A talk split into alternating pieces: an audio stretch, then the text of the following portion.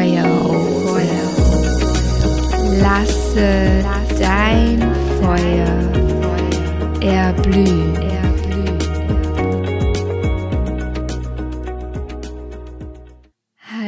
Hallo, du zauberhafte Seele. Herzlich willkommen in meinem Podcast Die Feuerrose. Lasse dein Feuer erblühen ja, tritt ein in meinen heiligen Tempel und nimm gerne Platz und ja, saug dich heute gerne wieder auf wie ein Schwamm. Nimm dir die Impulse mit, die mit dir resonieren und nähere dich so gern mit den Inhalten dieser heutigen Folge. Wir sind mittlerweile bei Folge 23 angekommen. Wow, wow, wow. Ich bin immer noch schwer begeistert ähm, und unendlich dankbar. In der letzten Folge haben wir uns mit dem Thema Sakralchakra auseinandergesetzt. Und das Sakralchakra ist ja auch in unserem äh, Schoßraum beheimatet. Mm, sitzt auf unseren Eierstöcken gleich äh, verbunden mit der Gebärmutter. Und das heutige Thema, ja, kam zu mir, es geht um Mutterschaft. Und ähm, ja, auch in Verbindung mit, dass wir die Tochter unserer Mutter sind. Und eventuell auch schon die Mutter unserer Tochter oder unseres Sohnes sind. Genau, da wollen wir heute einsteigen.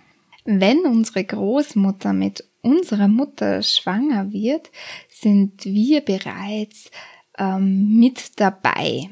Ja, die Vorstellung ist vielleicht etwas komisch, aber es ist tatsächlich so. Das heißt, wir sind schon so nah bei dem Sakralchakra unserer Großmutter dabei. Und auch wenn wir dann in der Gebärmutter unserer Mutter sind, ähm, ist das Sakralchakra unserer Mutter so nah an uns. Und gerade im Mutterleib sind wir so feinfühlig für all das, ähm, was in unserer Mutter vorgeht. Wir sind so nah am Herzen unserer Mutter und bekommen die Emotionen von ihr eben auch mit. Ähm, unser Leben beginnt nicht erst mit unserer Geburt, sondern es beginnt schon im Leib unserer Mutter. Ja, und wenn wir dann geboren werden, dann werden wir hoffentlich und meistens ähm, mit ganz viel Liebe und Dankbarkeit empfangen und wenn dem nicht so ist, dann macht das eben schon etwas mit unserem Wurzelchakra, worauf ich schon in einer Folge zuvor eingegangen bin, ähm, dass eben diese Verbindung mit der Mutter ganz ausschlaggebend auch mit unserem Wurzelchakra ist. Wenn wir nun also das Glück hatten, in Liebe empfangen zu werden, dann betrachtet unsere Mutter uns die ersten Jahre ähm, mit sehr viel Liebe und Hingabe. Und ja, wir empfangen ja so viel Geborgenheit und Nähe, bis wir dann in unsere Autonomiephase kommen, die so um den Dreh zwischen zwei und drei Jahren liegt und wir erzogen wurden. Und weil wir die Liebe und Nähe und die Stabilität unserer Mutter brauchen, ähm, ja, erkennen wir ähm, die Erziehung ähm, auch als Beurteilung unserer selbst an. Ja, das heißt, wir beginnen ähm, eher an uns äh, einen Mangel festzustellen, anstatt ähm, zu hinterfragen, warum unsere Mutter gewisse Dinge gemacht hat oder aber ähm, dass sie vielleicht auch einfach überfordert war oder aber einfach auch vielleicht ein bisschen Zeit für sich brauchte. Wenn wir uns jetzt also beispielsweise vorstellen, ähm, dass wir als zweijähriges Kind oder dreijähriges Kind ähm, ganz gerne im Supermarkt ein Eis gehabt hätten und unsere Mutter hat uns aus welchem Grund auch immer ähm, gesagt, nein, das geht jetzt nicht. Und wir haben dann ein weiteres Bedürfnis geäußert ähm, und uns wurde wieder ähm, gesagt, nein, das geht nicht. Oder wir wollten dann, dass unsere Mutter mit uns noch ein Buch vielleicht liest und sie hatte noch einiges im Haushalt zu tun und hat uns auch da wieder äh, verneint. Dann sind wir als Kinder davon ausgegangen, dass mit uns etwas falsch ist, äh, anstatt die Situation als Ganzes zu verstehen. Und im Laufe unserer Kindheit und im Laufe der Geburt schon gibt es eben immer wieder Abnabelungsprozesse. Wir werden von Jahr zu Jahr reifer und wir kommen ähm, immer mehr in Situationen, in denen wir uns Stück für Stück immer mehr abnabeln. Und bislang war es doch sehr stark so, ähm, dass gesellschaftlich vorgegeben wurde, wie wir Kinder zu sein haben, welche Erwartungen an uns äh, herangetragen werden und was wir als Kinder erfüllen müssen, ähm, damit wir unseren Eltern sozusagen gefallen. Ähm, ja, es gab natürlich immer schon auch ähm, andere Methoden und andere Sichtweisen und ähm, zum Glück konnten schon einige Kinder viel früher als jetzt erst ähm, eine Erziehung auf Augenhöhe erfahren. Aber kollektiv gesehen ist es doch sehr stark so geprägt, ähm, ja, dass wir Kinder eben erzogen werden mussten und eben so agieren sollten, wie unsere Eltern das eben für uns so gedacht haben. Mit dem Eintritt in die Krippe oder in den Kindergarten beginnt schon mal ein weiterer Abnabelungsprozess, ähm, in dem das Kind ähm, lernt, auch ohne Mama oder ohne Papa, ähm, ja, Erfahrungen zu sammeln, sich zu entwickeln, Interessen zu entwickeln und Vorlieben zu entwickeln und Freundschaften zu entwickeln. Ähm, in den ersten drei Jahren ist es ja so, dass das Kind sehr stark eben auch noch auf sich selbst bezogen ist, aber trotz alledem beginnt es eben auch schon mit anderen Kindern dann im Kindergarten zu spielen und von Jahr zu Jahr, Jahr werden diese sozialen Kontakte eben immer intensiver und vor allem beginnt es auch eben andere Bezugspersonen in sein Leben einzuladen, in dem Fall eben dann die Kindergartenpädagogin oder der Kindergartenpädagoge. Mit dem Ende des Kindergartens kommt dann die Volksschule oder Grundschule, wie es in Deutschland heißt, und das Kind, ja, ist noch mehr äh, dazu eingeladen, sich selbst zu entfalten, sich selbst zu entwickeln und ja, hat aber dadurch auch einige Erwartungen, die an seinen Schultern lastet. Gehen wir mal davon aus, dass ein Kind besonders kreativ oder sportlich ist und seine Hauptinteressen genau da liegen, ähm, und es vielleicht weniger Interesse in der deutschen Sprache und Mathematik hat, dann ähm, ja, ja, wird's interessant, sagen wir mal so.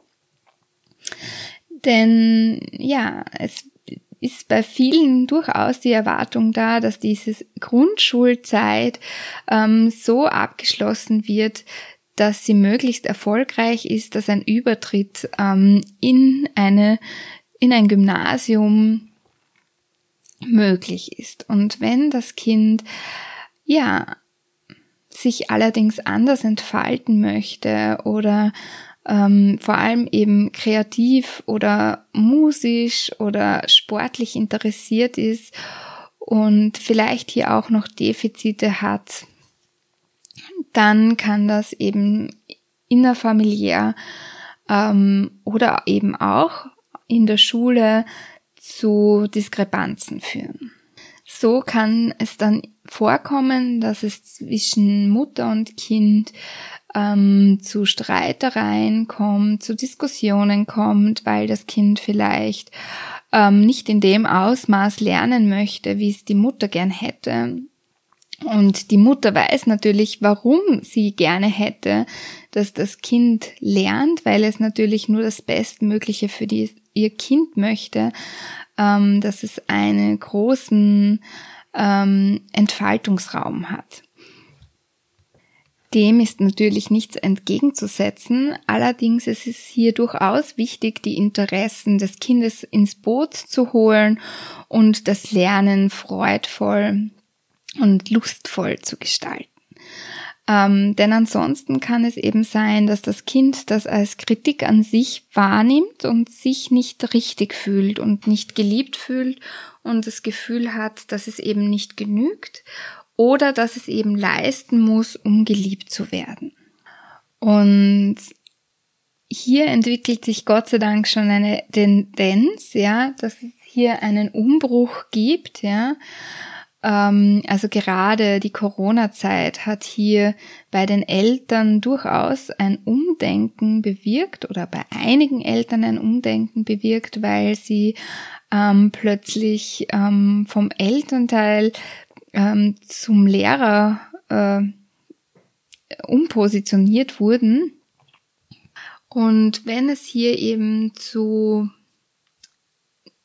Diskursen gekommen ist, wenn es hier zu Streitigkeiten gekommen ist, dann wird hier das Schattenkind genährt. Wer sich mit innerer Kindarbeit schon mal beschäftigt hat, der weiß, dass es eben ein Schattenkind in uns gibt, aber eben auch ein, auch ein Sonnenkind. Und es ist ganz wichtig, dass wir eben auch dieses Sonnenkind nähern. Und wenn wir jetzt schon ein eigenes Kind haben, dann dürfen wir einerseits einladen, dass wir nicht perfekt sein müssen. Denn wenn wir beginnen in uns den Wunsch zu hegen, dass wir alles richtig machen, dann baut das in uns einen großen Druck auf und vermittelt unserem Kind ebenso, dass es immer perfekt sein darf. Das heißt, es ist hier wirklich wichtig, dass wir eine Fehlertoleranz in unser Leben einladen und dass wir das Bewusstsein dafür entwickeln, dass Fehler Helfer sind. Denn wenn wir das Wort Fehler hernehmen und die Buchstaben umstrukturieren, entsteht das Wort Helfer.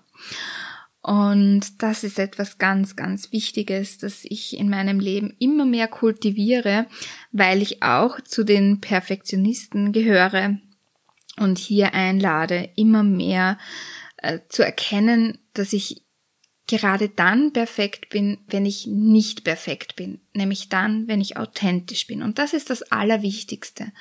Und ich bin auch nicht die perfekte Mutter. Ich habe es lang versucht, ja, und es hat einen enormen Druck ausgeübt als nämlich mein zweites Kind auf die Welt gekommen ist. Also bei meinem ersten Kind hat das noch wunderbar funktioniert. Mit einem Kind ging das wirklich hervorragend, ähm, möglichst alles gut zu machen, zumindest so gut wie ich konnte. Mit dem zweiten Kind jedoch, da war es dann eben anders. Das hat in mir einen enormen Stress entwickelt. Ja dass ich sowohl meiner Tochter gerecht werde, als auch meinem Sohn gerecht werde. Und in Wirklichkeit haben meine Kinder ganz bestimmt gespürt, dass ich in dieser Zeit enorm unter Druck gestanden bin. Und das Wichtige ist dann eben auch, dass wir mit unseren Kindern darüber kommunizieren, soweit sie es eben auch verstehen können, ja. Das heißt, wenn man mal aus der Haut fährt und mal vielleicht sein Kind anschreit, obwohl man das gar nicht wollte, ähm, dass man dann die Kommunikation mit dem Kind sucht, ähm, erklärt, warum es dazu gekommen ist, auf kindlicher Ebene, dass das das Kind auch nachvollziehen kann. Es muss jetzt kein riesen ähm, Erklärversuch werden, sondern einfach sagen, hey, ich habe mich so und so gefühlt, ich habe das Gefühl da und dort gespürt und ich bin einfach mein, aus meinen Emotionen ausgebrochen. Es tut mir leid, wenn ich etwas gesagt habe, das dich verletzt hat. Ich liebe dich von Herzen. Und hier ist es ganz wichtig, dass wir als Eltern ähm, zum einen ähm, ein Gefühl dafür bekommen, was ist gewaltfreie Kommunikation.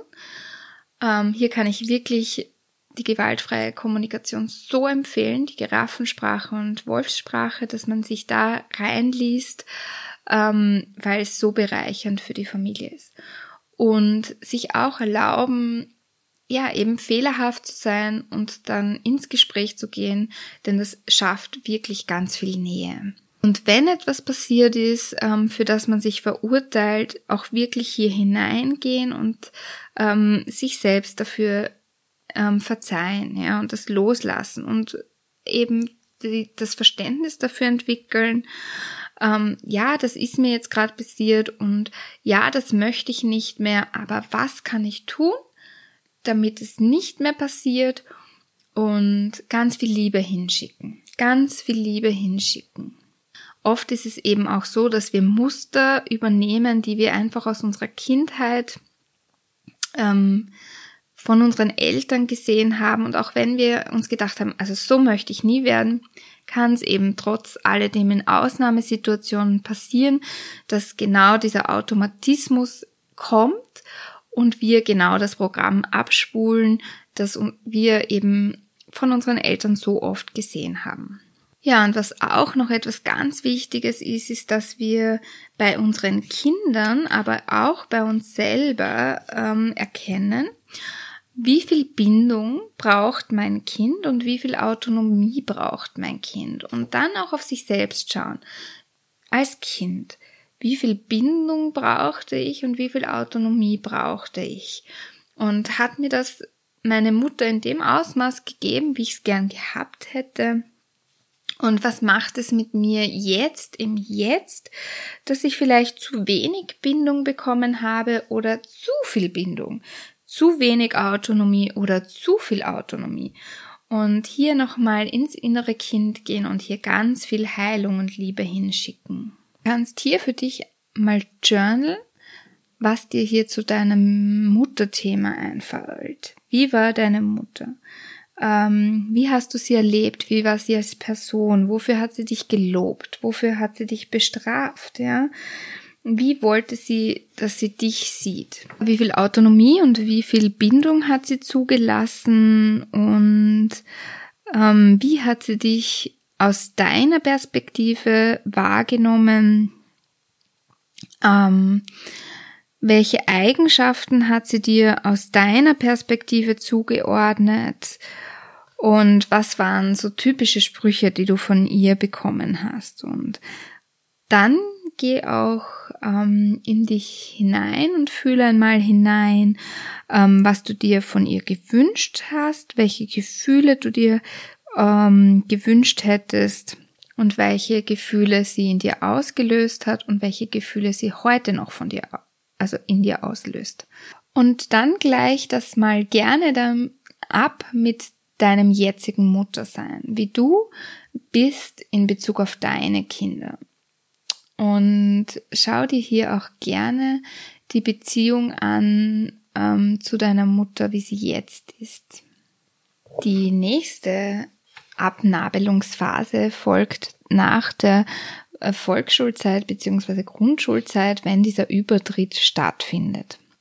Unser Kind befindet sich dann in der Vorpubertät und ja, ist in einer Phase, in, die, in der es ähm, nicht mehr ganz Kind ist, aber auch noch nicht Teenager. Und das ist eigentlich eine Phase, in der wir unser Kind sehr gut auffangen sollten, denn ja, die Gefühle ähm, können hier überschwappen und es kann hier wirklich ähm, auch zu Streitigkeiten kommen. Es ist hier oft auch so, dass die Kinder sich nicht gesehen fühlen und ähm, wir dürfen uns hier auch an den indigenen Völkern wieder orientieren und uns hier wichtige Impulse holen, indem wir unsere Kinder wieder initiieren im Umbruch von Kind zu Jugendlichen. Bei den Mädchen ähm, passt hier ganz gut die Möglichkeit, dass wir dem Mädchen vor ihrem Eintritt in die Menach auch eine Menachfeier schenken, in der wir eben zelebrieren, dass sie vom jungen Mädchen ähm, zur Teenagerin wird, ja. Dass es nicht mehr lange dauert, bis sie eben 13 ist und dann eben Teenagerin ist. Und so eine Menachsfeier, die kann man mit ganz viel Liebe und Achtsamkeit ähm, gestalten, ohne dass sie überfordernd wirken kann, ja. Also hier darf man wirklich genau hinspüren, ähm, ja, wie sehr feiere ich ähm, eben den Übertritt. Und hier ist es ganz wichtig, dass wir auch das Mädchen ähm, mitentscheiden lassen, wie sie diese Feier gerne für sich haben würde. Ja, und gerade bei Jungs kann es eben in der Altersklasse zwischen 10 und 12 passieren, dass sie dann ähm, Mutproben machen, um sich eben zu beweisen, dass sie schon richtig cool und toll sind. Ähm, und dass das dann oft auch so sein kann, ja, dass da hm, nicht alles ganz so glatt läuft und das dann in weiterer Folge auch wieder zu Streitigkeiten innerhalb der Familie führen könnte, wenn der Junge sich vielleicht doch ein bisschen zu weit aus dem Fenster gelehnt hat und einen großen Blödsinn verzapft hat. Insofern macht es wirklich Sinn, ähm, dass auch gerade Jungs ähm, die Möglichkeit haben, in einem in einer geschützten Atmosphäre dieses Bedürfnis zu stillen nach Ritualen, ähm, die ihnen das Gefühl geben, dass sie sich jetzt auf dem Weg zum Jugendlichen befinden. Und das muss oft nicht mal was Großes sein. Ja, das kann schon ähm, die Mitgliedschaft bei den Pfadfindern sein, ja, wo äh, die Jungs äh, Wildnis erleben können, ähm, wo sie im Zelt im Wald übernachten können, mal abseits von diesen modernen Medien, die sie so ablenken.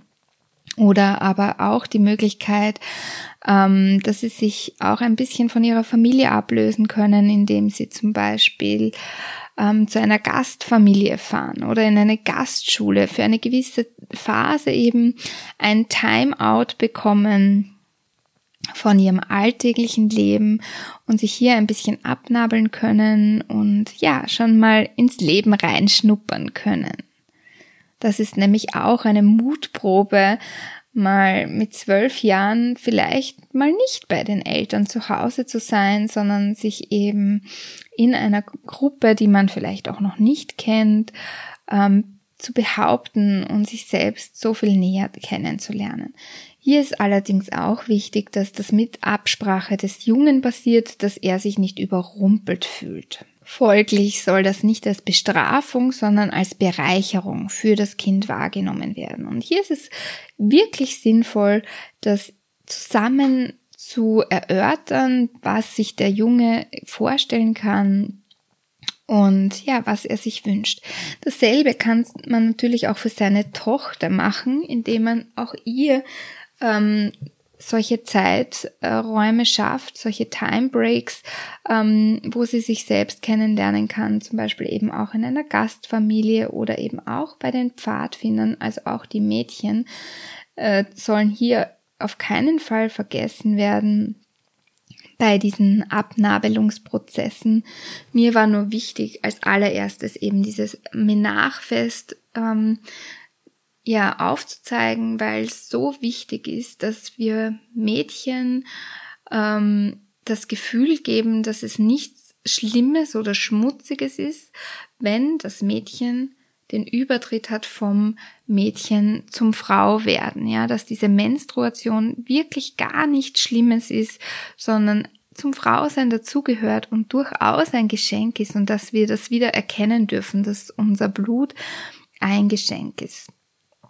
Und ähm, es ist eben auch ganz wichtig, dass diese Kommunikation zur Monatshygiene ähm, so kommuniziert wird, dass es nichts Schlimmes ist, die Periode zu haben, ja. Und ähm, hier darf auch wirklich moderne Monats, äh, Monatshygiene eingeladen werden. Ähm, wie zum Beispiel eben Menstruationshöschen. Ähm, ja, also ich hatte auch meine Bedenken und bin mittlerweile ein riesengroßer Fan von Menstruationshöschen, ähm, weil es einerseits ressourcensparend ist, aber andererseits auch sehr, sehr angenehm und trotz alledem sehr hygienisch und diskret. Und wenn dieses vorpubertierende Kind nun zum Jugendlichen oder zur Jugendlichen wird, ähm, dann entsteht hier nochmal mehr ein Abnabelungsprozess, denn die Eltern rücken in den Hintergrund und die Peer Group wird immer wichtiger.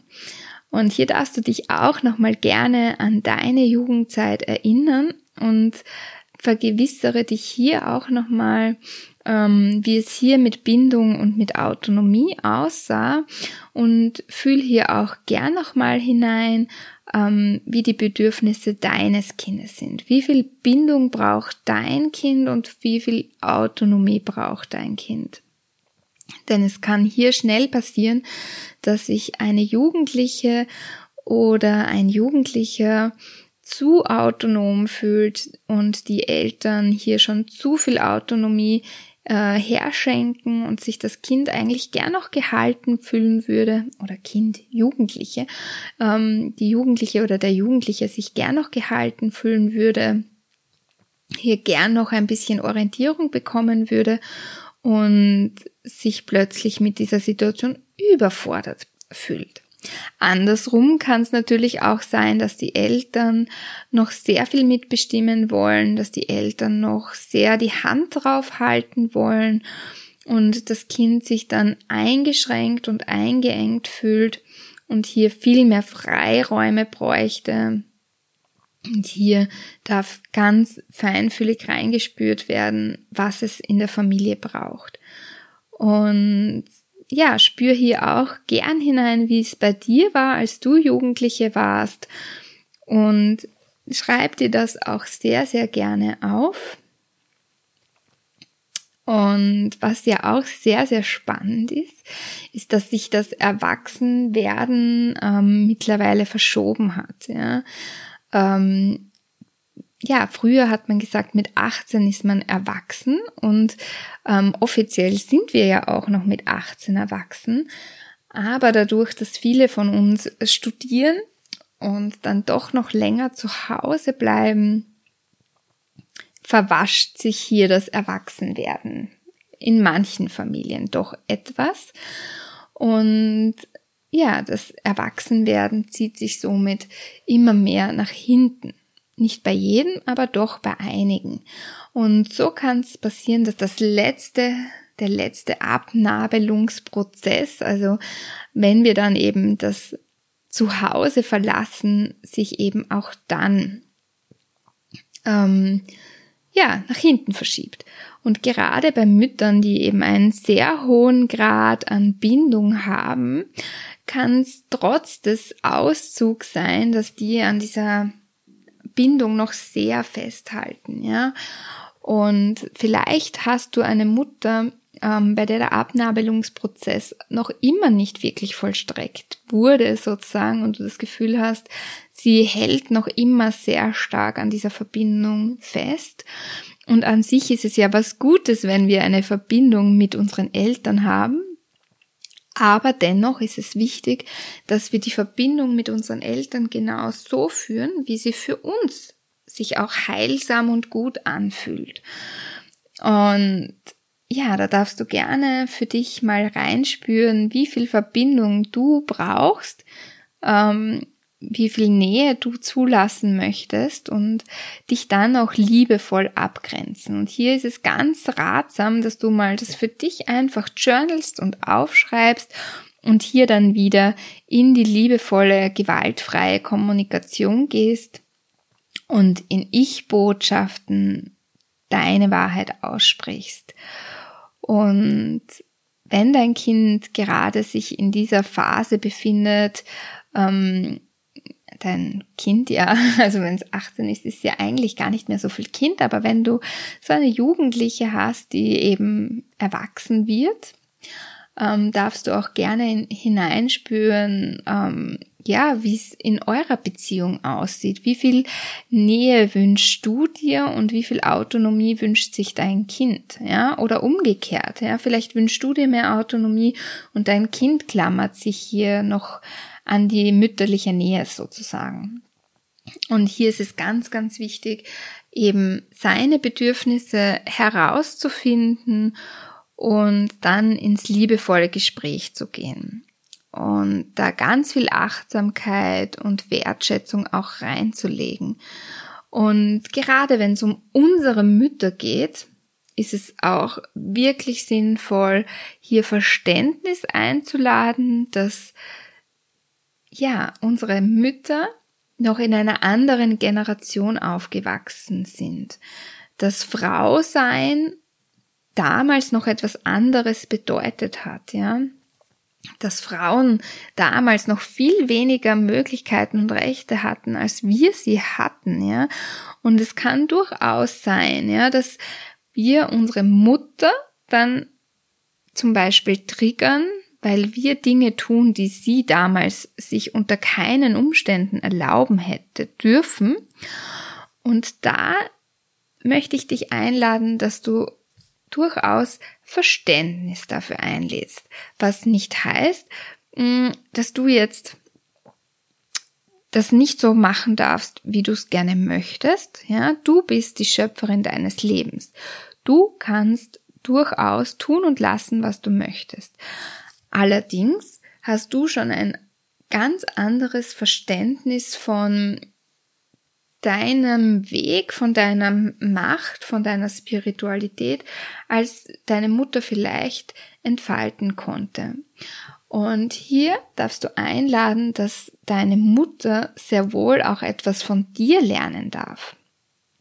Und was auch noch ganz, ganz wichtig ist, ist das Verständnis davon, dass du nicht in der Verantwortung liegst, äh, die Bedürfnisse deiner Mutter zu stillen. Denn wir dürfen hier schon durchaus erkennen, wir sind das Kind und wir dürfen empfangen. Wir dürfen auch geben, aber vor allem dürfen wir auch empfangen, denn wir sind das Kind und die Mutter ist in der Rolle der Gebenden. Ähm, wie gesagt, ich möchte hier nochmal sagen, also es ist nicht so, dass wir uns jetzt nur nehmen, nehmen, nehmen, aber vor allem ja, sind wir das Kind und dieses Bewusstsein dürfen wir durchaus einladen. Aber auch, dass wir die Mutter unseres Kindes sind und wir vor allem in der Rolle des Gebenden sind, in des, im Nährenden sind, ja, und unser Kind empfangen darf. Und was ich dir außerdem noch mitgeben möchte, ist ähm, der Impuls, wie ihr innerfamiliär Entscheidungen trefft. Mm, ja, wir dürfen hier eine neue Kultur einladen. Ja, bis jetzt war es eben oft so, ja, die Eltern entscheiden und die Kinder haben null Mitspracherecht.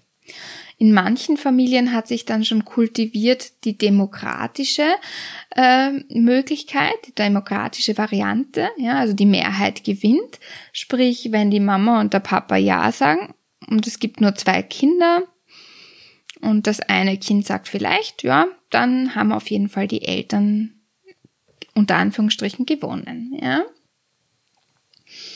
Wenn es nur ein Kind gibt, dann haben die Eltern sowieso gewonnen wenn es drei Kinder gäbe und die drei Kinder sind sich einig, dann würde passieren, was die Kinder sich wünschen. Wobei es dann oft eben auch so ist, dass dann ähm, die Eltern am Ende doch noch mehr Entscheidungsgewalt haben und dann wird gemacht, was die Eltern wollen. Oder es ist vielleicht so, dass Mama und die Kinder die Entscheidung A treffen und Vater würde B sagen und dann passiert A. Was allerdings ähm, sehr sinnvoll ist, ist, wenn es einen Familienrat gibt. Ähm, und zwar ist es dann so, dass ähm, jeder seine Meinung einbringt und am Ende eine Entscheidung getroffen werden muss, die für alle stimmig ist. Und solange das nicht der Fall ist, wird das auch nicht durchgeführt. Das klingt im ersten Moment etwas anstrengend, zahlt sich aber durchaus aus. In diesem äh, Modell ist es auch so, dass man ein Veto einlegen kann. Also wenn man möchte, dass etwas definitiv nicht passiert, dann sagt man, das möchte ich nicht. Das ist für mich No-Go. Das geht unter keinen Umständen. Und wenn das eine Person ausspricht, dann ist es so. Dann wird das nicht gemacht. Ähm, weil jedes Familienmitglied als wertvoll wahrgenommen wird und die Bedürfnisse gewertschätzt werden. Gehen wir also davon aus, eine Familie möchte auf Urlaub fahren und ähm, ja, ein Kind ähm, möchte zum Bauernhof und das nächste Kind möchte zum Meer, die Mutter zum, zum Berg und der Vater zum See. Und es gibt jetzt ein Kind oder eine Person, die eben eine Tierhaarallergie hat, ähm, dann ist es natürlich ein No-Go, zum Bauernhof zu fahren. Ja, dann dann würde eben eine Person darunter leiden. Und so muss eben so lange ausverhandelt werden,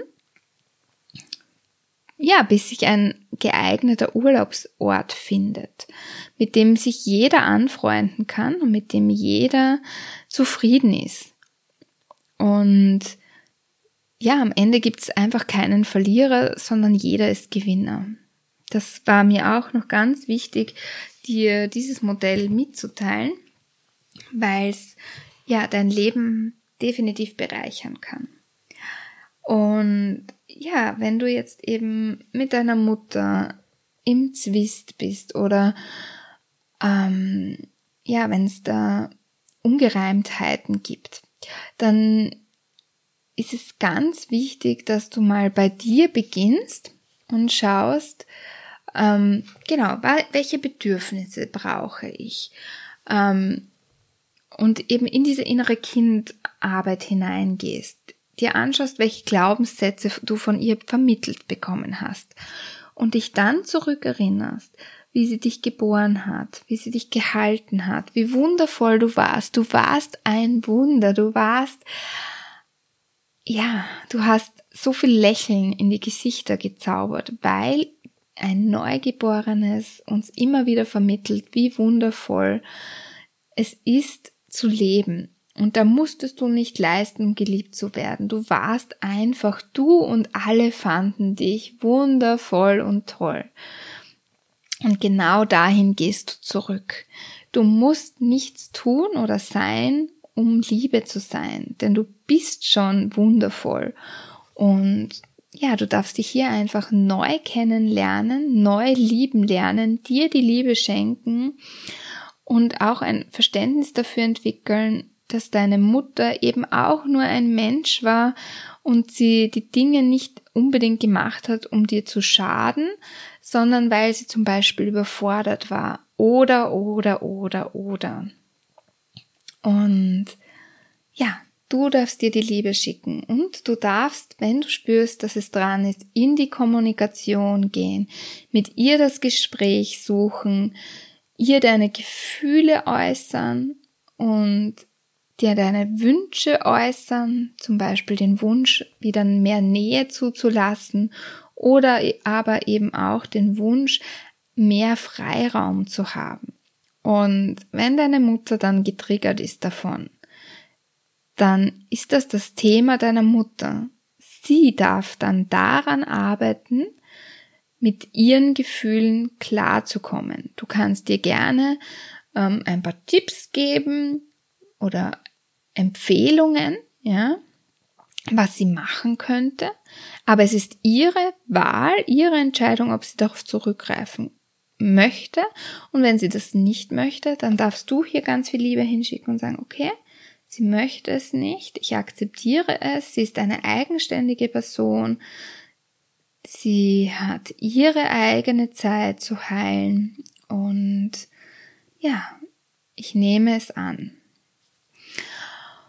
Und wie ich ja in einer meiner Folgen schon gesagt habe, ähm, habe ich meine Mama mit 15 verloren. Meine Mutter ist gestorben, als ich 15 war. Und insofern, ähm, ja, kann ich die Dinge vielleicht doch ein bisschen aus einer anderen Perspektive betrachten. Ähm, ja, dass, ja, dass unsere Mütter uns nicht eins reinwürgen wollen, sondern dass sie halt aus ihren Möglichkeiten heraus agiert haben, dass sie es halt nicht besser konnten. Und da dürfen wir auch ähm, Segen hineinschicken und ja, einfach auch Verständnis reinschicken. Was nicht heißt, dass wir alles gut heißen müssen. Ich will hier nicht dazu anregen, dass wir sagen, ja, na passt eh. Meine Gefühle sind eh wurscht. Ja, sie hat eh das Beste gemacht. Nein.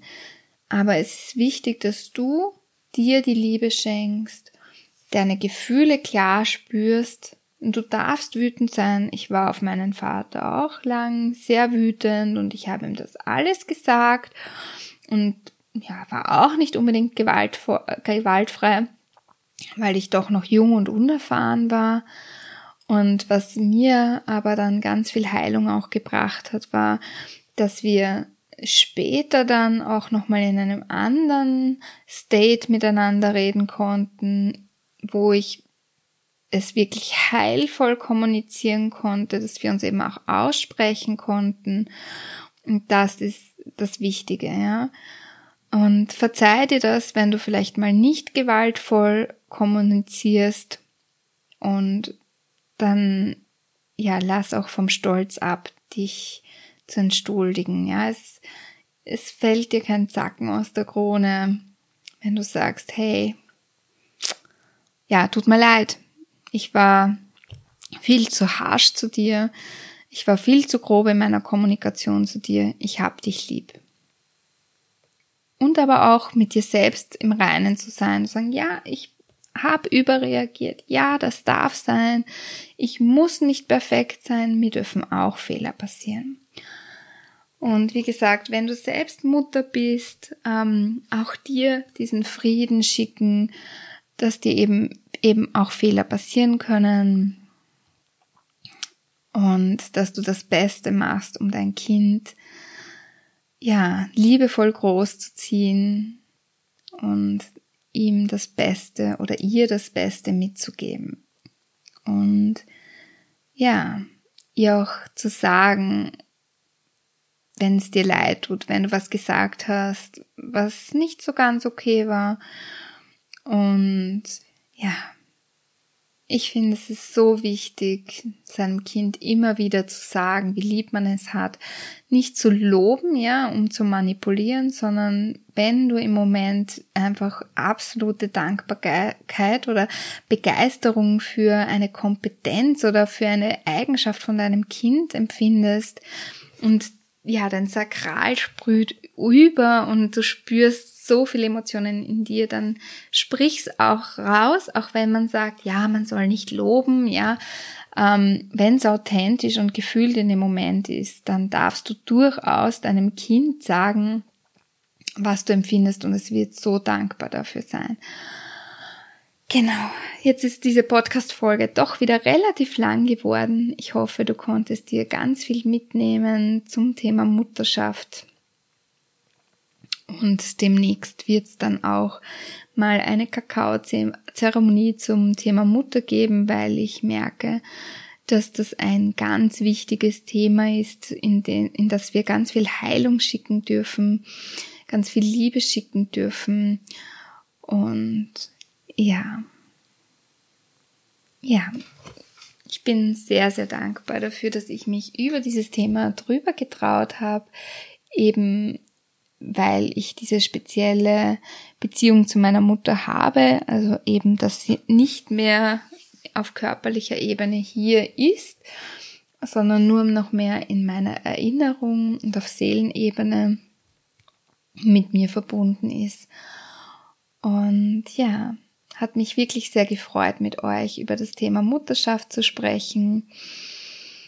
Und wünsche euch jetzt alles Liebe. Ich bedanke mich von tiefstem Herzen fürs Zuhören. In heiliger Schwesternschaft schicke ich dir ganz viel Liebe, ganz viel Licht und Wärme und sage Danke. Deine Maria Elisabeth, die Feuerrose.